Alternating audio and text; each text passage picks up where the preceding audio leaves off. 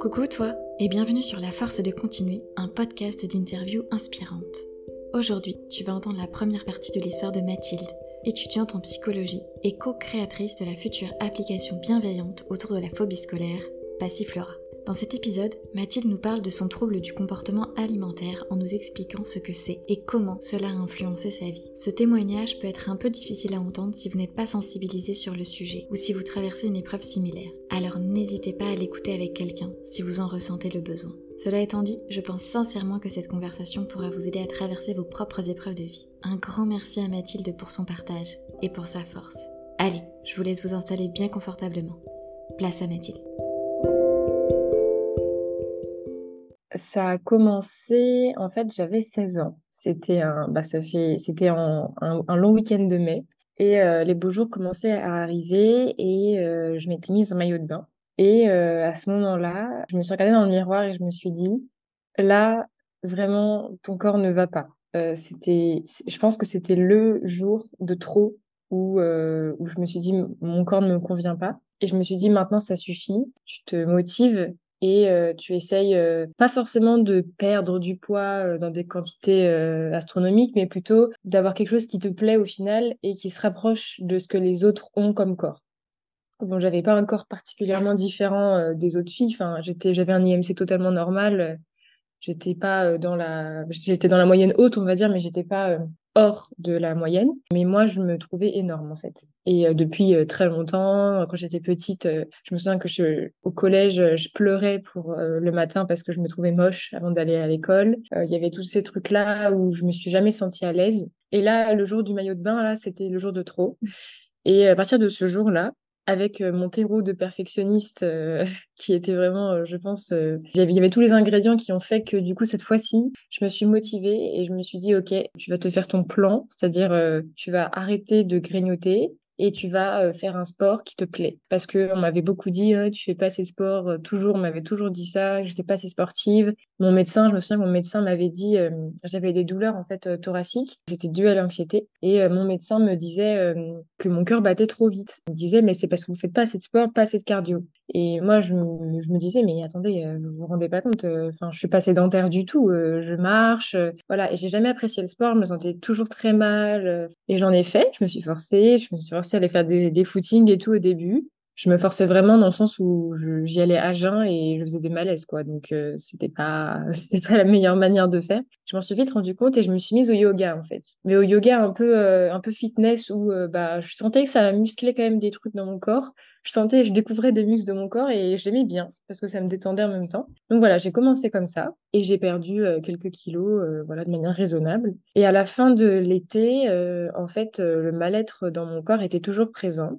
Et à la rentrée de, de seconde, ouais, j'ai commencé à me restreindre euh, un petit peu plus, un petit peu plus, un petit peu plus. Et en fait, j'ai vu que ça fonctionnait, c'est-à-dire que je perdais du poids de plus en plus. Mais j'avais aucun retentissement sur ma vie euh, sociale. Je, je sautais pas de repas encore et tout, juste je sélectionnais les aliments. Je commençais à perdre pas mal de poids, ça se voyait et on me félicitait en me disant euh, ah bah t'es bien là là euh, c'est bien c'est c'est bien modelé euh, ah ça dépasse moins qu'avant tous ces trucs là je pense que dans ma tête je me suis dit très très très très bien les gens m'apprécient maintenant c'est bon on peut continuer sur cette lancée là et moi du coup je me sentais de mieux en mieux. Je commençais enfin à changer de taille de pantalon tous ces trucs là et à revenir sur une taille enfin j'étais vraiment j'avais 16 ans quoi donc j'étais influencée par les mmh. magasins et tout et dans les magasins les tailles 38 40 elles sont derrière quoi. Alors que c'est la moyenne des femmes en France, c'est, je crois que c'est du 40-42 en taille euh, de vêtements. Et, euh, et moi, j'avais pas ça en tête. Et j'avais juste en tête que j'étais énorme par rapport aux filles qui faisaient du 34-36 euh, autour de moi. Du coup, je commençais à revenir vers des tailles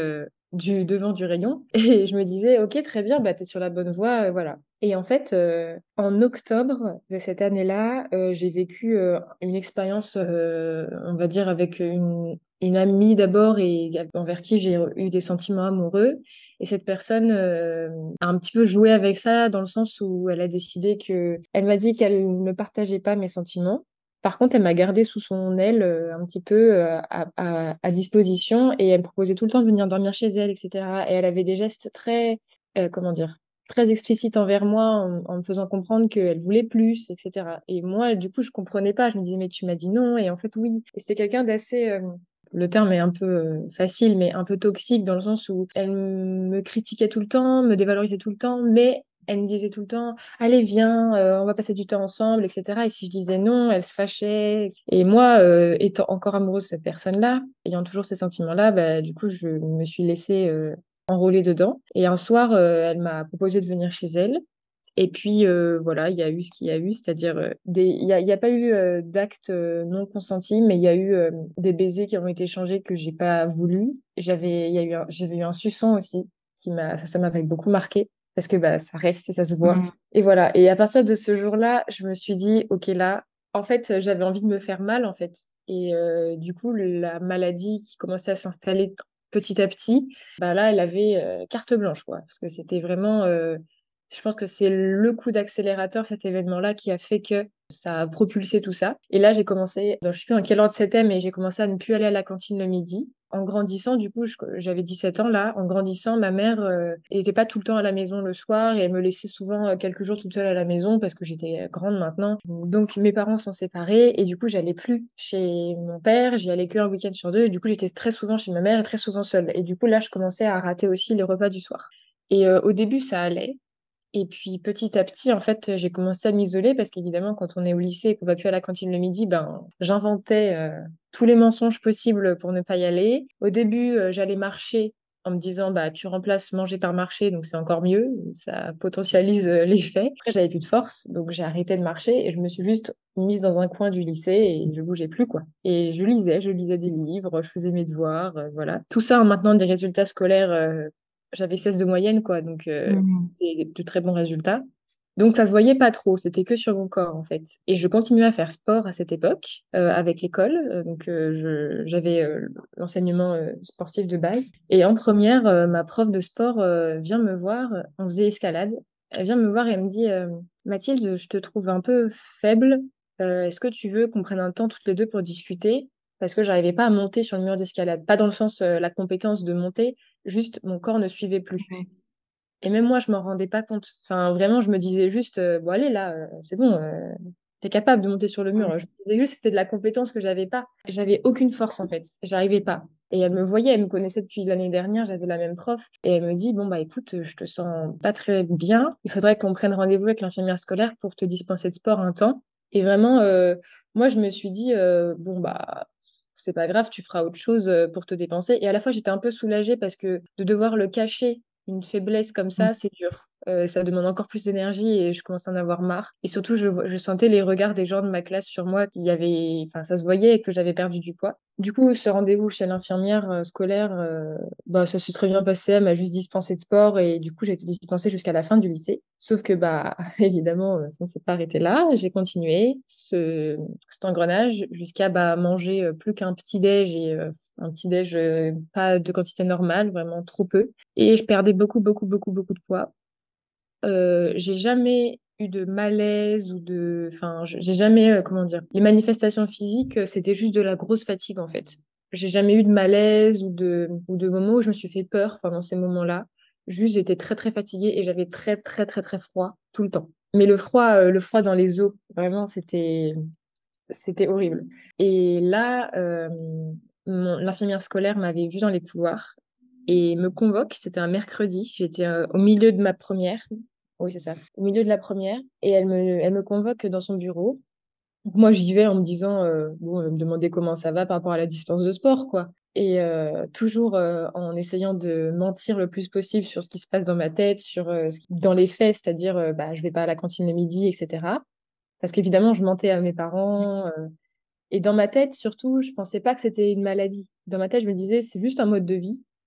voilà. Et même qui peut être valorisé parce que du coup, bah, je perds du poids, je continue à avoir une vie normale, ce que je croyais normal, et euh, j'avais des bons résultats. Donc ça a alerté personne, mmh. euh, sauf l'infirmière scolaire du coup qui me convoque ce jour-là et me dit bah écoutez Mathilde, euh, qu'est-ce qui se passe? Je sens qu'il y a quelque chose qui va pas. C'est la même qui était au collège aussi, donc elle me connaissait un petit peu. elle connaissait le, système. il y en avait plusieurs dans mon cas dans le, dans le lycée. Elle m'a dit je vois que ça va pas, mais elle m'a pas dit bon alors elle m'a pas, pas engueulé du tout. Elle m'a juste demandé bah qu'est-ce qui se passe? Et là, je pense que je me suis dit, en fait, j'ai lâché. Et je, me, et je me suis mise à pleurer et je lui ai dit, bah, j'arrive plus et euh, je vais pas bien. Et elle m'a dit, et qu'est-ce qui se passe? Dans ta journée Qu'est-ce qui va? Qu'est-ce qui va pas? Qu'est-ce que tu te dis? Et je lui ai avoué que j'allais plus à la cantine le midi. Et euh, elle m'a dit, bah écoute, euh, et elle m'a demandé mon poids, etc. Elle m'a pesé, mais juste euh, dans un système diagnostique, quoi. C'était pas du tout pour m'accuser de quelque chose ou quoi. Elle a eu vraiment une approche très, très, très, comment dire, c'était presque, presque agréable de se faire prendre en charge comme ça. C'est comme si je l'attendais, en fait, et que c'est arrivé à ce moment-là, et voilà. Et elle me pèse et tout, elle me dit, non, mais Mathilde, donc là, j'avais perdu presque 20 kilos. Ouais, peut-être 15, 15 kilos, 15-20 kilos en 6 mois. Beaucoup, beaucoup. Enfin, en soi, ça, ça va, mais en, sur le temps, c'était vraiment beaucoup. Et euh, la manière aussi, bref, rien n'allait. Et elle me dit, bah écoute, euh, je, c'est, grave ce qui t'arrive dans le sens où c'est pas normal, il faut faire quelque chose. Elle m'a pris mes constantes tensions, etc. Et évidemment, ça n'allait pas du tout. Mon cœur, mon cœur battait très lentement et ma tension était très basse. Et elle a eu un peu peur, je pense. Enfin, je me souviens dans ses yeux, elle s'est mmh. dit, bah, elle m'a dit, bah écoute, je vais appeler ta maman, elle va venir, on va discuter toutes les trois. Elle m'a vraiment dit comme ça. Et moi, je, je me suis dit, non, mais c'est pas la peine, ma mère viendra pas, elle travaille et tout. Bon, elle m'a dit, écoute, je vais quand même l'appeler. Parce que depuis petite, euh, j'ai l'habitude de ne jamais rien dire parce que mes parents sont, euh, sont tous les deux euh, cadres, ils travaillent sur des horaires assez larges et jamais ils ont, sont venus me chercher à l'école. Voilà, c'était toujours quand j'allais pas bien, je me dans un coin, j'attendais, quoi. Et là, mmh. je me suis dit, ça va être la même chose, c'est un petit rhume, ça va passer, quoi dans l'idée. Voilà, dans le déni total. Elle appelle ma maman, elle sort du bureau, j'étais toute seule dans le bureau, et là je me dis, qu'est-ce qu'elle va lui dire? Elle appelle ma maman, donc je ne sais pas ce qu'elle lui dit, et ma mère arrive. Et je me dis, oula, comment ça, ma mère arrive? Qu'est-ce qui, qu'est-ce, quoi? Pourquoi faire? Elle lui dit, écoutez, madame, euh, voilà ce qui se passe. Et euh, donc j'ai appelé l'hôpital, les urgences, il va falloir emmener votre fille aux urgences. Et moi, je la regarde en me disant, mais non, mais euh, je vais bien, enfin, j'ai rien de cassé, mmh. je vais bien. Et elle me dit, non, non, mais vous allez aux, urgences, elle me donne euh, la porte d'entrée et tout, et quelqu'un vous attend là-bas et, euh, et, vous allez y aller. Et là, ma mère me regarde, regarde la, la, l'infirmière et commence à s'énerver en me disant, non, mais qu'est-ce que c'est que cette histoire Vraiment, elle découvre un truc, quoi.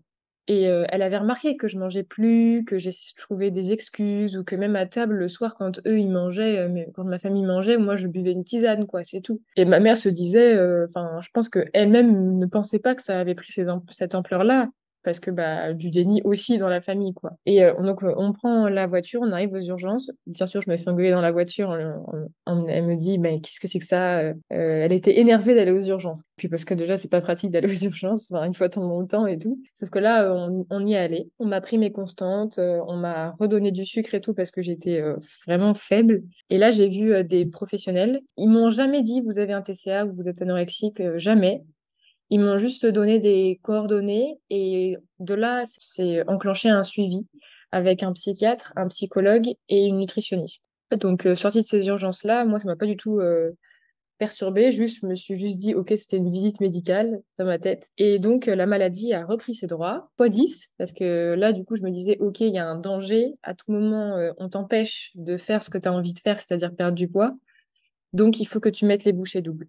Et là, j'ai donc j'ai encore plus accentué la chose. Et là, ça a été vraiment la descente. J'avais beau euh, avoir tous les suivis possibles. Donc là, j'ai été sous antidépresseurs, anxiolytiques. Euh, j'avais mon suivi avec ma nutritionniste. Euh, enfin, j'avais, j'étais entourée quoi. Je savais plus ou moins qu'il y avait un souci, mais c'était plus fort. Dans ma tête, c'était plus fort. Et je me souviens avoir dit à ma nutritionniste, je, je, préfère, je préfère mourir que prendre du poids.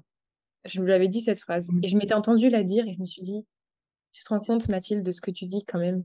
Et elle, c'était nutritionniste, c'était quelqu'un de incroyable, vraiment. Et même encore aujourd'hui, euh, je la conseille à toutes mes potes qui ne sont pas très bien, parce que elle a vraiment une approche euh, très, euh, comment dire, elle va jamais m'incriminer parce que j'ai pas réussi à manger des pâtes. Elle va juste me dire, mais regarde, les pâtes, c'est l'Italie, l'Italie, c'est super. Et ben voilà. Et du coup, comme ça, ça passait un petit peu. Et à chaque fois, mmh. j'essayais, je faisais des efforts. Et dès que je sortais du rendez-vous, je me disais, allez, on va manger des féculents. Ça va aller parce que les féculents, c'est fun. Voilà. Et je savais, il que je mange les familles d'aliments et tout. Sauf que, bah, c'était plus fort dans ma tête. Et à un moment donné, elle m'a dit, euh, sur un des derniers rendez-vous, elle me dit, euh, Mathilde, c'est quoi votre objectif? Vous voulez descendre jusqu'à combien en termes de poids?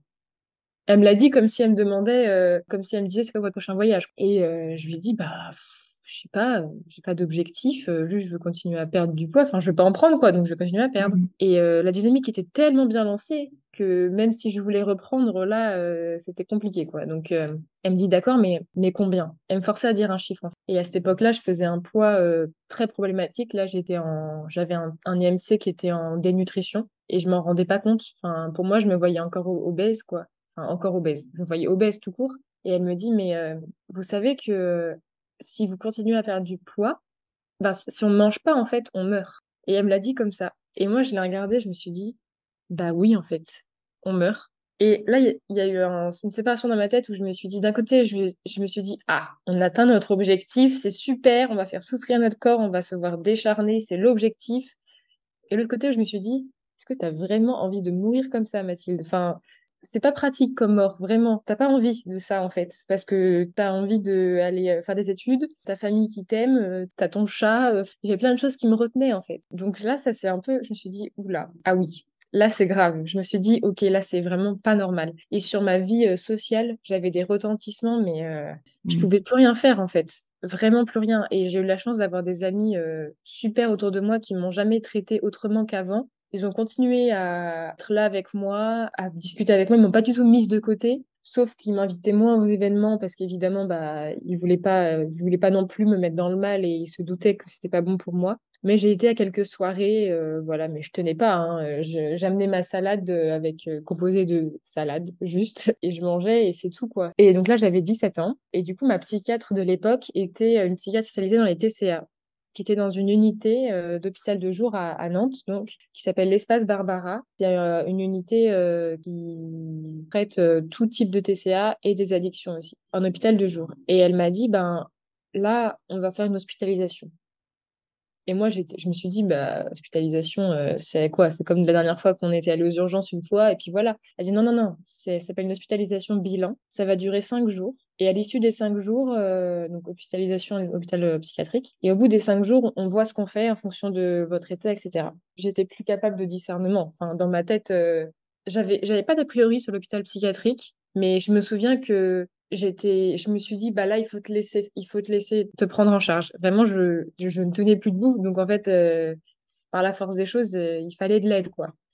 Et là, qu'on me le propose et qu'on me laisse pas trop le choix, on m'a jamais imposé en me disant, il faut absolument que tu y ailles et si tu vas pas, ça va barder. Mais c'était, euh, bah là, c'est nécessaire, en fait. Et je savais qu'à Nantes, on avait une, on a une unité euh, de TCA qui est assez réputée, je crois, et qui est surtout euh, spécialisée dans cette prise en charge-là. Donc, on n'est pas avec des patients, d'autres patientes qui ont d'autres troubles. Et elle m'avait dit, bah, tu peux aller faire une visite de l'unité pour voir comment c'est. Et ensuite, je te propose une date. Et moi, ma phobie, j'avais super peur qu'elle me propose une semaine pendant une semaine de cours. Je voulais pas rater les cours. C'était mon angoisse totale. Et je lui ai dit, mais elle m'a dit, non, mais Mathilde, il y, a des priorités. Enfin, Là, là c'est votre vie face à vos études. Euh, si on n'a pas de vie, on n'a pas d'études. Dans l'inverse, ça fonctionne, mais là, ça ne peut pas. Et euh, du coup, j'avais tout fait pour qu'elle me le mette sur la semaine euh, des vacances d'avril, et elle avait réussi à me trouver une semaine sur les vacances d'avril. Donc j'étais, ça m'a soulagée. Et du coup, je me suis dit très bien. Eh ben, ce sera ta semaine où tu vas prendre soin de toi et essayer de, de, de, prendre soin de toi. Moi, je me suis dit, tu vas y aller pour prendre soin de toi. Mmh.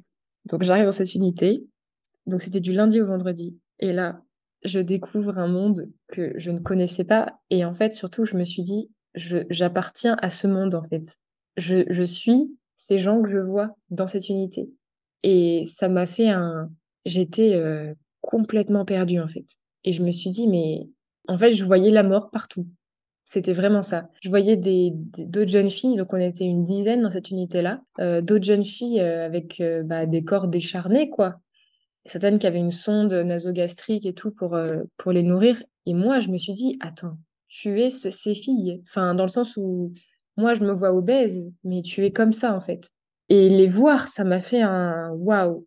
Et, et, on mangeait, on avait des, des, des plateaux, euh, on avait des tailles de plateaux, en fait, euh, qu'on choisissait. Au début, on choisissait en fonction de ce qu'on était capable de manger. Donc, on était capable de manger un demi-plateau, donc on un demi de tout. Et après, on mangeait un trois quarts, un, un entier, etc. Et moi, on m'avait mis au demi au début. Et le premier plateau arrive, c'était du poisson avec des, du riz. Et moi, je me dis, bon, ça va aller, euh, du poisson, du riz, tu connais, maman fait ça tout le temps, euh, ça va. Donc, je me force, je me force. Et je me dis, mais je ne peux pas manger. Je, ne peux pas manger. Et c'était Et je me rendais pas compte parce que j'avais pas été confrontée à un repas normal depuis euh, six mois. Et comme on me forçait pas à la maison, parce que là, bah, c'était une prise en charge médicale, et je me souviens pleurer devant des yaourts, et je me souviens me regarder pleurer devant des yaourts et me dire, Mathilde, c'est un yaourt. Vraiment, qui pleure devant un yaourt? Et c'était horrible. Et vraiment, et je voyais les autres filles autour de moi qui étaient en galère comme moi. Et en fait, euh, de les voir, je me suis dit, non, non, moi, je suis pas comme ça. Je suis capable de manger. Donc, je me faisais vraiment violence. Vraiment, j'étais là, je me disais, allez, tu manges, tu te poses pas de questions, tu manges jusqu'au jour où j'ai réussi à finir mon plat de ravioli. Et là, là, j'étais très fière de moi. Et j'ai pleuré de fierté en me disant, eh, j'ai mangé. Et les infirmières étaient vraiment super autour de nous parce qu'on avait un, après chaque repas, on avait le droit à une petite discussion avec elles. On pouvait noter notre euh, repas, notre ressenti de repas. On avait des obligations. On avait, ben, on était en hôpital, psy, quoi. Donc, on avait, euh, droit à rien de coupant, on n'avait pas le droit à des chaussures avec des lacets, enfin tous ces trucs-là euh, basiques euh, comme dans les films quoi. On n'avait pas le droit de sortir aussi. Moi j'avais le droit à aucune sortie, pas le droit de téléphone, pas le droit de... Euh, j'avais une Nintendo DS, là j'avais pas le droit non plus. J'avais que des livres, des jeux genre des jeux à cocher, des trucs sur papier et les filles qui étaient là donc j'ai beaucoup discuté avec elles et tout. Ça a été un peu dur mais soulageant en fait il y a un matin où, euh, donc tous les matins, il y a une, une infirmière qui venait. On n'avait pas le droit de se lever tant qu'elle venait pas. Et elle prenait nos constantes pour être sûr que tout allait bien. Donc, on m'a fait un électrocardiogramme. J'avais jamais vu ça. Et je trouvais ça incroyable. Je me suis dit, ouais. Euh, mais du coup, j'ai vraiment eu, euh, je me suis sentie prise en charge, mais vraiment coucounée, en fait. J'avais jamais froid dans cette unité-là, ce qui m'était pas arrivé depuis deux ans. Et ça, c'était un truc incroyable. Et ils avaient, tous les sièges étaient rembourrés, en fait. Il n'y avait pas de siège comme des bancs, il n'y avait pas du tout ça. Et j'ai compris plus tard que c'était parce que ça fait mal de s'asseoir sur des bancs quand on a les os, quand on s'assoit même dos. Moi, c'est quelque chose que j'avais remarqué, mais je ne pensais pas euh, en être là, quoi. Et vraiment, il y avait tous ces petits trucs-là, tous ces petits détails, et je me rendais compte, je me sentais vraiment bien, en fait. Si j'avais un souci, une angoisse ou quoi, je pouvais aller en parler directement. Euh, je savais qu'on n'allait pas me gronder si j'arrivais pas à manger, mais justement, on allait essayer de comprendre. C'est vraiment euh, bien passé jusqu'à temps que, euh, du coup, arrive la fin de ces cinq jours, que j'ai trouvé interminable quand même. Je continuais à faire des abdos dans ma chambre en secret. je courais mmh. autour de mon lit parce que je supportais pas d'avoir mangé. Je comptais, comme je connaissais par cœur le nombre de calories qu'il y avait dans chaque chose, je comptais. Mais en fait, je me suis vite rendu compte que ça n'avait aucun sens. Genre, en fait, je me suis dit, je voulais pas être comme les filles que je vois. Donc, euh, et je veux pas rester là surtout. Je veux revenir euh, dans ma vie normale.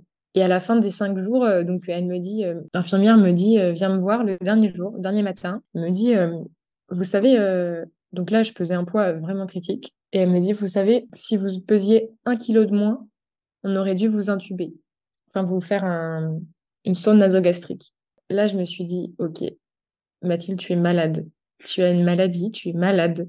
Et ça, ça m'a fait un électrochoc. Je me suis dit, mais donc déjà, euh, si j'arrête de manger, je meurs. Et ensuite, je suis à 1 kg de la sonde. Et le 1 kg de la sonde m'a hanté, vraiment. Donc euh, voilà, fin de ces cinq jours. À ce moment-là, du coup, personne n'avait utilisé le mot maladie ou trouble? Personne. Jamais. Euh, jamais personne m'avait dit vous êtes anorexique ou vous avez des troubles du comportement alimentaire. Jamais personne mais on m'avait fait comprendre que c'était pas normal en fait. On essayait de me faire comprendre que c'était pas un mode de vie que j'avais, c'était un truc qui allait me tuer en fait à un moment donné. Et surtout, euh, moi je me suis jamais fait vomir, mais euh, les filles qui étaient avec moi, euh, en fait, ils nous fermaient nos toilettes deux heures après chaque repas. On avait le droit d'aller aux toilettes. Et c'était assez dur pour moi parce que, en fait, quand on, petite anecdote, quand moi j'avais mes TCA, enfin que je les ai toujours, mais mes sphincters ne fonctionnaient pas comme il faut. Et en fait, mon corps surfiltrait tout parce que du coup, dès que je buvais, et je buvais beaucoup d'eau parce que j'étais hyper déshydratée. Et euh, comme on fermait les toilettes, il fallait que j'aille demander à chaque fois pour euh, pouvoir aller aux toilettes, quoi. Et ils pensaient que je me faisais vomir alors que non. Et je leur avais dit, ils nous ont dit, peu importe, vous me faisiez vomir ou pas, on ferme les toilettes, quoi qu'il arrive, sur une semaine bilan de cinq jours, on, vous êtes tous à la même enseigne. Toutes, parce qu'il y avait des filles. Et il y avait des filles qui se faisaient vomir et elles me racontaient, etc. Et il y en avait une même qui, qui me disait, bah, moi, je veux guérir parce que j'ai plus mes règles et je veux un enfant. Et moi, je me suis dit, ah oui, c'est vrai. Je n'avais pas pensé à ça. Hmm. Que, en fait, genre, mon corps est en train de sélectionner ce qui est vital ou pas. Donc, j'étais aménorée depuis un an. Mais ça, euh, ça me dérangeait pas plus que ça. C'était vraiment, euh, bon, je me suis pas dit que, je me suis juste dit, euh, bah, t'es triste, donc t'es aménorée, voilà, fin de l'histoire. Je n'avais pas fait forcément le lien. Je perdais mes cheveux par poignée. Et je me souviens que j'en pleurais ça, par contre. Et j'en faisais des cauchemars la nuit. Et ça, ça a été super dur. Je me souviens que mon corps sélectionnait les trucs euh, essentiels dans la vie. Donc, j'avais plus aucune hormone. Du coup, quand j'avais plus mes règles, j'avais plus de boutons. J'étais tout décharné, quoi. Enfin, c'était, c'était particulier. Mais même de me revoir encore comme ça, euh, bon, il y a un jour où ça m'a vraiment, j'ai me suis sentie très, très humiliée. C'est-à-dire que je n'arrivais pas à me retenir d'aller uriner, juste simplement parce que mes sphincters ne fonctionnaient plus. J'avais plus d'énergie pour ça. Et les infirmières tardaient à venir. Et donc, bah, j'ai dû me débrouiller, quoi. Je me suis dit ce jour-là, mais là, là, là, ça va pas du tout. Enfin, je me suis dit, tu te rends compte de la situation dans laquelle tu es, tu n'es plus capable de ça. Et même, euh, je me souviens que dans l'unité, quand il y en a une qui allait à la selle, c'était euh, l'événement. Genre, on l'a félicité, on trouvait ça génial et tout, parce qu'évidemment, bah, quand on ne mange pas, euh, son corps ne filtre rien. Ou alors, il filtre des micro-trucs, et du coup, bah, c'était une fois toutes les deux semaines, quoi.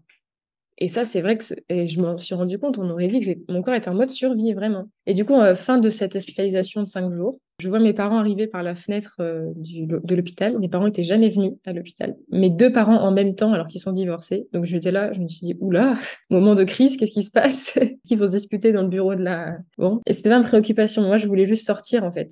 Et donc, j'ai eu un entretien avant avec la psychiatre de l'unité, donc la même qui m'a fait rentrer. Et elle me dit, euh, bon Mathilde, au vu de l'état, au vu de comment ça s'est passé cette semaine-là, elle m'a demandé comment je l'ai vécu et tout.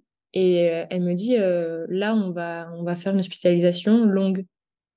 Je dis, euh, non. Enfin, non. C'est-à-dire que mmh. j'étais en avril, j'avais mon bac de français juste après, j'étais en première.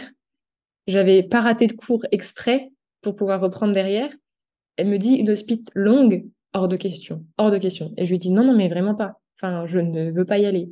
Elle m'a dit non, elle réexpliquait. Elle me dit non, mais c'est une hospitalisation parce que vous êtes malade et vous avez besoin de ça. Et moi, je voyais les filles qui étaient hospitalisées depuis des mois et je me dis mais jamais de la vie, je vais dans, je reste là, là, pendant deux mois. Je lui dis mais je veux pas rater l'école. Enfin, j'ai une moyenne euh, très bien. Il y a que l'école qui me fait tenir en fait. Parce mmh. que je me dis si j'ai pas d'énergie, je ne peux pas aller en cours, je peux pas passer mon bac de français et je et ça va pas. Et je refusais de redoubler. Elle m'a dit non mais Mathilde, faut, il faudrait songer au redoublement là parce que ce serait une hospitalisation de deux mois et moi, je l'écoutais et dans ma tête, ça s'était, ça s'était séparé.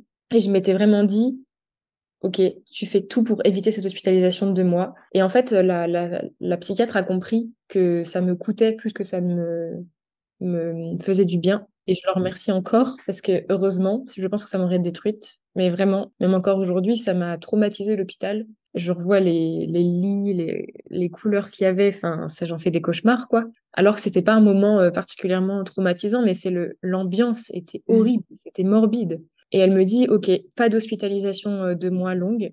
Par contre, il y a un contrat qu'on va signer de suivi obligatoire derrière et surtout euh, emploi du temps euh, scolaire aménagé. Donc j'avais le droit, j'avais, c'était vraiment le droit hein, d'aller mmh. en cours une demi-journée. À chaque fois, je faisais que des demi-journées. Donc mes parents arrivent, mes parents mettent les pieds dans un environnement qu'ils ne connaissent pas, qu'ils n'ont jamais vu. Et là, ils se rendent compte que leur fille est malade, genre vraiment. Et surtout, ils ont vu deux, trois autres filles passer et ils se sont dit, OK, ma fille est comme ça, en fait. Et euh, mes parents étaient, euh, enfin, la psychiatre qui parlait, c'était parole d'évangile, quoi. Ils l'écoutaient en disant, elle va, elle va tout, voilà. Ils étaient là, oui, oui, on fait tout ce qu'il faut et tout. Je sors de l'hôpital, je sens l'odeur du dehors que je n'avais pas senti depuis cinq jours. Et c'était très long, cinq jours, parce qu'on pouvait pas ouvrir les fenêtres non plus. Enfin, bref, c'était, un peu compliqué. Et là, j'avais un peu changé de, d'état d'esprit. J'étais plus en mode, OK, il faut continuer à perdre, parce que j'avais compris que si je perdais, j'étais hospitalisée pendant deux mois. Et je voulais pas ça je me suis dit, on va respecter ce qu'on m'a dit et on va voir. Et voilà. Et j'avais un suivi toujours euh, super nutritionniste. Euh, et j'ai changé de psychiatre à ce moment-là, du coup. On a, on a traité comme il faut la dépression qui était associée à ça. L'alimentaire, euh, ça allait un peu mieux. Je commençais à reprendre un petit peu de poids. Et surtout, je commençais de moins en moins à voir les symptômes de la maladie, en fait. Donc, j'arrêtais de perdre mes cheveux en masse. Et vraiment, ça devenait une motivation. Je me disais, Mathilde, si tu continues à perdre du poids, tu vas devenir chauve. Je me voyais euh, comme ceux qui, comme ceux qui font des chimiothérapies, quoi. J'en étais, je me suis dit, tu vas hmm. tout perdre. Alors que non, non. Mais dans ma tête, c'était ça. Je voyais, quand je prenais ma douche, c'était horrible. Je les voyais les cheveux, je me disais, je veux pas ça, je veux pas ça. On s'est des motivations et je m'étais fait une petite euh, carte mentale et j'avais écrit guérir pour. Et j'avais fait des flèches. Et c'était des raisons pour lesquelles je voulais guérir je l'avais mise sur mon armoire, sur laquelle je passais tout le temps, toute la journée devant. Et je me souviens que dès que je repensais à il faut perdre du poids, je me disais non, regarde la, carte mentale, tu veux guérir pour faire des études, tu veux guérir pour aller voir tes potes, tu veux guérir pour euh, avoir un travail cet été, tu veux guérir pour avoir 18 ans, tu veux guérir pour avoir le bac. Enfin, des trucs, euh, voilà, des trucs assez basiques, mais que j'avais perdu en fait. Et euh, voilà, donc j'ai passé le bac de français, ça s'est très bien passé. J'étais encore très faible à ce moment-là. Et en seconde, euh, en terminale, pardon, là j'avais toujours un emploi du temps aménagé, j'avais pas le droit de reprendre les cours. Je me souviens qu'on m'avait coupé l'accès à mon intranet du lycée parce que je récupérais les cours dessus, mais normal, parce que je comprenais rien quand j'y allais. Je me souviens que je m'étais fait gronder, il m'avait coupé l'accès, sauf que bah, je récupérais quand même parce que, voilà. Hein. trouvé d'autres moyens.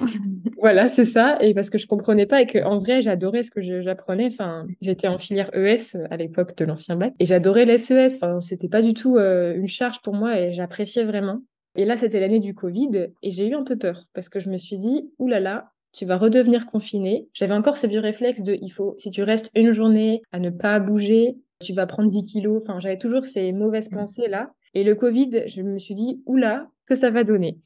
Et en fait, euh, j'ai eu une première euh, relation amoureuse, une, vraie relation à ce moment-là, qui a commencé juste avant le premier confinement. Bah là, le, guérir pour a pris un sens mmh. euh, totalement logique. Et donc, j'ai repris du poids. C'était plus trop une question pour moi j'ai un peu mis de côté mon corps en me disant, bah, euh, mon corps, enfin l'image que j'arrêtais de regarder mon corps en fait parce que je me disais, je voyais plus la fonction de mon corps plutôt que mon corps en lui-même. Je me disais, mon corps me sert à euh, être amoureuse. Mon corps me sert à... Euh, je faisais beaucoup de couture, donc mon corps me sert à faire de la couture. mon corps me sert à lire des livres que j'apprécie, à regarder des films, à faire des siestes. Voilà, c'est un outil en fait. Et je, je le voyais plus, je le diabolisais plus. Et je pense aussi le fait qu'il soit aimé et choyé euh, avec tendresse par quelqu'un d'autre que moi, et que cette personne me le dise, me dise à quel point elle me trouvait belle, à quel point... Euh, bah, c'était des mots que j'avais jamais entendus en fait. Et à ce moment-là où j'avais repris du poids et où euh, c'était très dur parce que du coup, je voyais surtout tout le poids que j'avais repris et pas la vie que j'avais repris, mais le poids mmh. que j'avais repris, et je me disais toujours, j'ai grossi. Alors que c'était pas, ma nutritionniste me disait toujours, tu n'as pas grossi, tu as démaigri. Et c'est vrai que la gymnastique est compliquée dans la tête, mais moi, euh, voilà, j'avais retrouvé mes règles. Et ça a été comme euh, un peu une deuxième naissance, en fait. Et c'était vraiment ça. C'est comme si euh, j'avais mes règles pour la première fois. Et ma mère a eu cette réaction de me dire, bon, bah, champagne, du coup. Vraiment, elle a sorti le champagne en disant, ma fille a ses règles, c'est génial. Et moi, je me suis dit, ok, bah, je me suis ressentie revivre en fait. Et re-être indépendante et re ne plus avoir besoin que sa mère t'amène à l'école ou que ta mère te fasse les trajets parce que tu ne peux pas marcher plus de cinq minutes. Euh, j'avais plus froid. Enfin, vraiment, voilà. Et surtout, j'ai commencé à, érotiser mon corps. Et du coup, c'est devenu euh, quelque chose de finalement agréable. Et, bien sûr, euh, certaines bonnes choses ont une fin. Cette relation s'est arrêtée. Donc, j'ai eu mon bac, du coup, en mode Covid. Donc, en contrôle continu, etc. Euh, j'avais, j'étais toujours en demi-emploi du temps, mais j'en avais un peu rien à faire et ça changeait pas trop grand-chose. J'ai quand même réussi à avoir 15 en maths, alors que je suis pas super forte en maths et que je, je faisais les cours qu'à moitié. Et je me souviens que j'étais allée voir chaque prof en leur disant, je refuse que vous me surnotiez juste parce que je rate la moitié des cours et que j'ai une tête de fantôme. Genre, je, je refuse ça. Et mon prof de philo m'avait dit, non mais Mathilde, t'inquiète pas, on est des profs, on connaît, on a un comité, on fait pas ça. J'étais là, oui, mais je veux pas de traitement de faveur. Vraiment, euh, j'étais très... Euh, je vous me traitiez comme une personne normale, entre guillemets. Et là, je me dis, qu'est-ce qu'on fait après le bac, quoi? Études sup, pas études sup, euh, si oui ou, voilà. Et comme j'étais quatrième de classe, on m'avait dit, bah, prépa, direct. Sauf que moi, bah, je veux être enseignante, toujours, aujourd'hui. Je veux être professeur des écoles depuis que j'ai 10 ans, quoi. Le vœu n'a pas changé. Et il n'y avait pas de prépa pour être professeur des écoles. J'ai dit à mes, à mes profs, écoutez, je vais aller à la fac, hein, voilà, et je vais faire une licence de psycho. Hasard, pas hasard, je ne sais pas. Et là, je me suis dit, euh, donc cette, euh, cette relation avec euh, cette jeune fille s'est arrêtée en mars de l'année, la première année post-bac. Et là, ça a été très, très dur j'ai reperdu beaucoup de poids, enfin beaucoup de poids. En très peu de temps, j'ai perdu beaucoup de poids. J'ai commencé à revenir dans une spirale de fais-toi du mal du coup, puisqu'on tu mérites que ça.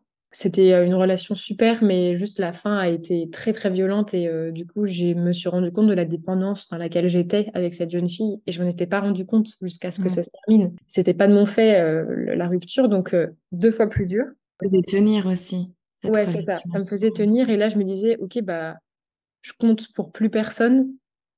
Bon, bah, enfin, restreinte, enfin, on recommence, quoi. on prend le même et on recommence. C'était un peu ça Mmh. l'idée. Sauf que bah, j'avais toujours le. Du coup, il y avait un trauma qui s'était installé de tu vas perdre tes cheveux, tu vas retourner à l'hôpital. Cette froideur, cette lourdeur de tu vas recommencer à avoir froid, il va falloir que tu mettes des couches d'habits. Tes parents vont te regarder comme un, comme un squelette et pas comme leur fille.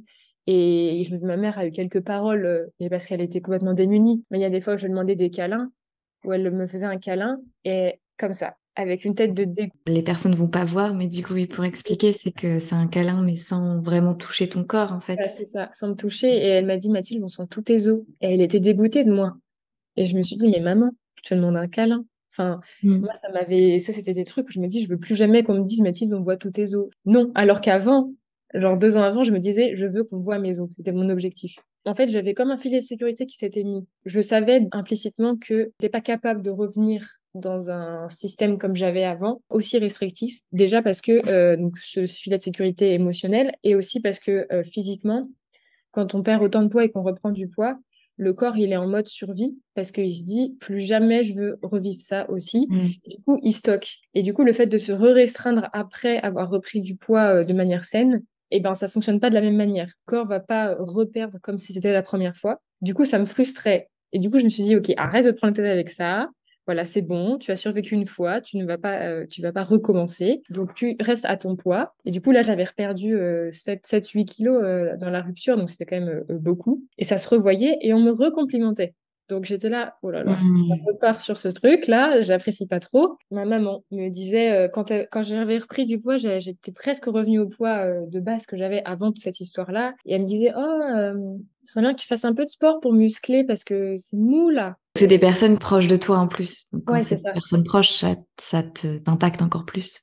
Oui, et puis je sentais que c'était pas méchant de sa part, mais je pense qu'elle essayait de me dire, euh, je sais pas, elle essayait de me rassurer, elle essayait d'être là comme elle pouvait. Enfin, je lui en veux pas, hein, mais c'est vrai que c'est des, pa- c'est des paroles qui sont difficiles à entendre. Et elle commentait tout le temps mon assiette. Mes, mes deux parents commentaient tout le temps mon assiette, euh, disaient des phrases du style, euh, ah, c'est bien, t'as bien mangé. Mais eux, ça les rassurait. Mais moi, Mm. moi, je me disais, comment ça, j'ai bien mangé? J'ai trop mangé? C'était quoi ça? J'ai toujours eu des mini-réflexes de, ah oui, j'ai oublié de préciser ça. Je me pesais tous les jours. Et ça depuis le début et encore aujourd'hui. Et euh, ça n'a pas changé. Je n'ai jamais réussi à arrêter de me peser. Par contre, j'ai arrêté de compter euh, mes calories, etc., mes aliments.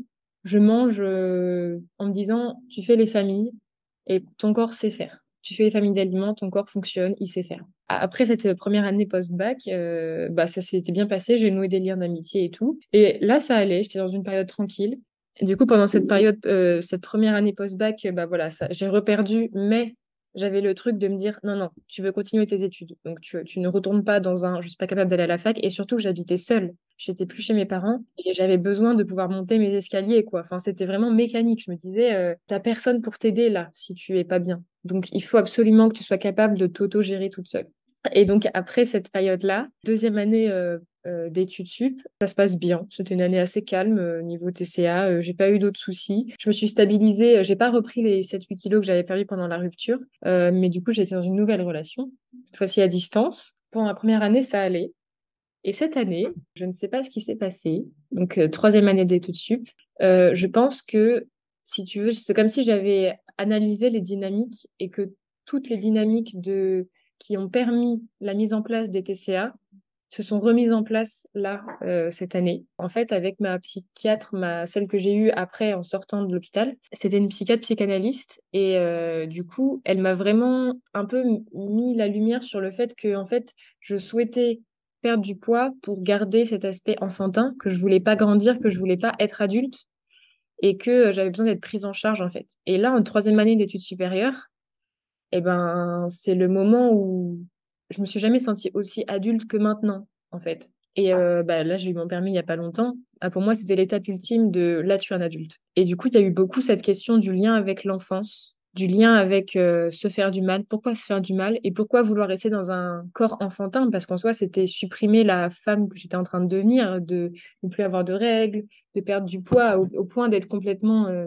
vide, quoi. Enfin, c'était au sens propre. Il y a eu beaucoup cette question-là. Et moi, mon projet professionnel, donc d'être euh, professeur des écoles, ça a été mon, mon étoile du berger, si tu veux. Toujours. Et ça n'a jamais changé. Ma psychiatre m'a dit une phrase. Elle m'a dit, vous voulez être professeur des écoles, s'occuper d'enfants pour guérir la blessure d'enfance que vous n'arrivez pas à guérir. Et moi, ça m'a révoltée. Et je me suis dit, non mais attends, c'est mon vœu depuis que je suis, euh, que je suis toute petite, d'être maîtresse. Ça me fait rêver. Quand j'ai fait mes stages cette année, ça a été, euh, je me suis sentie à ma place. En étant animatrice en centre aéré, bah, je me suis, je me suis jamais sentie aussi bien qu'avec les enfants. En me disant ça, ça m'a fait un peu, ça m'a énervé en fait. Mmh. Et je me suis dit non, euh, réfléchis. C'est pas, c'est pas comme ça que tu veux que ça se passe. Et du coup, j'en suis venue à la conclusion que pour s'occuper d'enfants, eh ben, il ne faut pas être un enfant, il faut être adulte. Il faut être un adulte. Donc, soit un adulte pour ses enfants. Et je me dis que c'est un peu ça qui aujourd'hui me, me tient dans le sens où il faut manger pour être maîtresse et il faut manger pour avoir une vie, la vie que tu as envie d'avoir. Il faut manger l'année prochaine, je vais partir à Paris certainement. Il faut de l'énergie pour être à Paris. Tu as des rencontres, tu as des gens autour de toi, il faut de l'énergie pour vivre et il faut l'énergie pour ces enfants qui t'animent à ce point-là. Donc, donc voilà, c'est un peu le, le cheminement jusqu'à aujourd'hui. Aujourd'hui, c'est devenu un trauma. C'est-à-dire que hum, quand je vois que je perds des cheveux, je me dis, OK, tu vas aller à l'hôpital, tu veux pas aller à l'hôpital.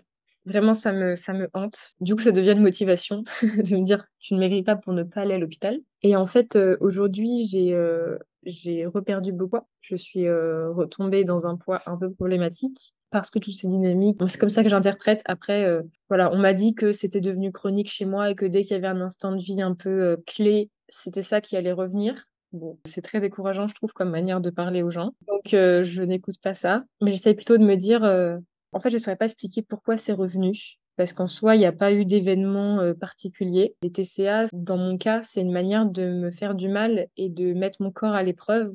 Et quelque part, c'est une satisfaction. Et je me punis de quelque chose, en fait, en faisant ça. Et j'ai remarqué que dès que j'étais pas satisfaite de quelque chose ou dès que je me mettais un peu la pression ou dès que j'entreprenais quelque chose, si j'estimais que ça réussissait pas, c'est-à-dire tout le temps parce que mon niveau de réussite est... Si je réussis, je vais me dire oui, mais tu aurais pu faire mieux. Bah du coup, donc tu ne réussis jamais à la hauteur de ce que tu as envie de réussir. Du coup, je me restreins derrière et je me punis et le corps euh, reste encore euh, l'objet de la punition ultime, le plus efficace entre guillemets parce que ça répond à des exigences de minceur. On a beau euh, voilà avoir tous les body positifs qu'on veut sur les réseaux sociaux, je trouve les corps les corps gros, un gros mot, les corps gros, les corps voilà pulpeux, etc. je les trouve magnifiques et mais je sais que sur moi je ne le supporterai pas et je comprends pas pourquoi encore aujourd'hui, il y a des grosses zones d'ombre. Et il y a cette envie de... Là, du coup, je me dis aujourd'hui, essaie de trouver un équilibre entre avoir un poids qui te convient dans le sens où pas prendre 10 kilos non plus, mais avoir un poids où tu peux vivre avec et avoir un équilibre alimentaire où tu n'as pas besoin de te restreindre, où tu ne te restreins pas trop ou outre mesure. En fait, j'essaie de me dire, bah, trouve un équilibre, en fait. Donc, c'est le propos de, dans ce moment, euh, là, actuellement. Et quand tu dis du coup tu te fais du mal pour te punir, euh, après est-ce que tu te sens soulagée? Tu sens que tu es mieux? Et voilà, c'est fini pour aujourd'hui. Merci d'avoir écouté cet épisode jusqu'au bout. S'il vous a plu, n'oubliez pas de laisser des étoiles et de le partager autour de vous. Si le cœur vous en dit, vous pouvez m'envoyer un message pour me dire ce que vous en avez pensé. Je transmettrai vos mots doux à Mathilde. On se retrouve vendredi prochain pour la seconde partie de l'interview de Mathilde. Et en attendant, n'oubliez pas, vous avez en vous la force de continuer.